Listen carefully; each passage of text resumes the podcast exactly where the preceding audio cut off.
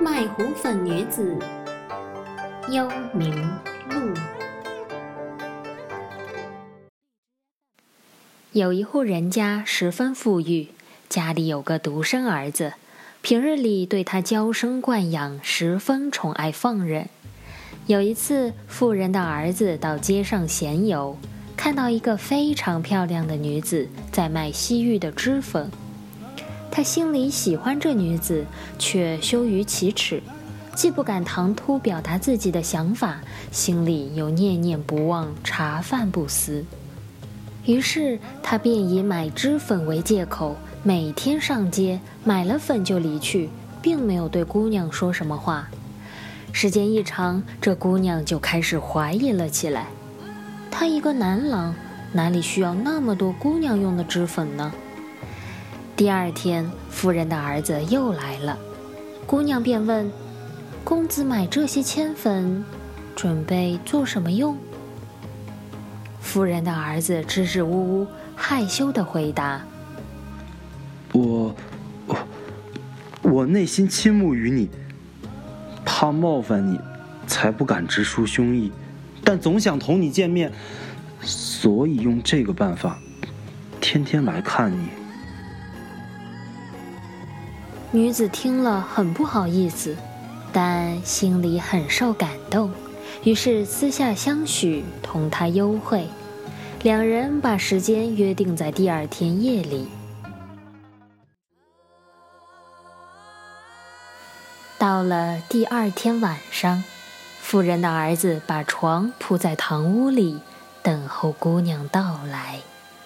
天刚黑，他果然来了。这男子连忙上前，抓着姑娘的手臂，欣喜若狂。我那么久的心愿，今天终于实现了！他激动地跳了起来，接着就断了气。姑娘又惊又怕，不知道该怎么办，只好逃走了。天亮时，回到了千粉店。该吃早饭的时候，男子的父母见儿子还没起来。感到奇怪，到堂屋一看，儿子已经死了。临到装殓尸体的时候，男子的家里人打开箱子取衣服，才看见箱子里有一百多包糊粉，每个粉包的大小都一样。死者的母亲就说：“害死我儿子的，一定是与这糊粉有关的人。”于是派人到街上各家糊粉店买粉，把买到的粉与箱子里的粉进行比较。来到这女子店中后，发现粉包上的字迹和包装的方法正是箱中糊粉的样子。于是男子的父母抓住姑娘审讯，问：“你为什么害死我的儿子？”姑娘听到问话，痛哭流涕，把实情全部说了出来。可是死者的父母不相信，就把此事告到了官府。到了官府，姑娘被反复审讯，她说的实情，在场没有一个人相信，反倒是添了许多好事者不堪入耳的揣测和侮辱。姑娘伤心的求县令说：“我现在哪里还怕什么死？只是希望到遗体前看一眼。”哭一场，县令同意了。于是姑娘径直走到妇人家里，俯尸大哭。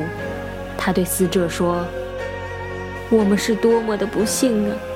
我实在是没有想到，更不愿事情会发展到这样的地步。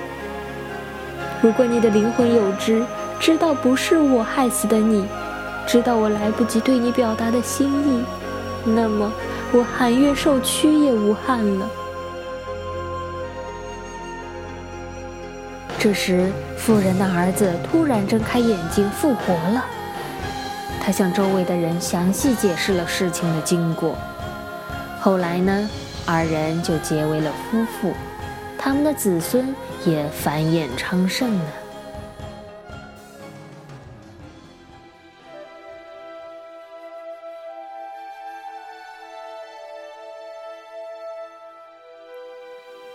为爱情乐极而死，又为爱情死而复生。此等离奇之事，相信你已经不止一次在我这里听说了。在当时男女社交不自由、婚姻不自主的封建社会里，他们无疑都有反封建的意义。男子对卖糊粉女子私心爱慕，又无从表露，只好以买粉为由前去接近，活画出了少男少女初恋时内心炙热而行动羞怯的情态，很是动人。这让我想到杨绛先生在《一百岁感言书》中这样一段话：“少年贪玩，青年迷恋爱情。”壮年汲汲于成名成家，暮年自安于自欺欺人。人寿几何？顽铁能炼成的金晶能有多少？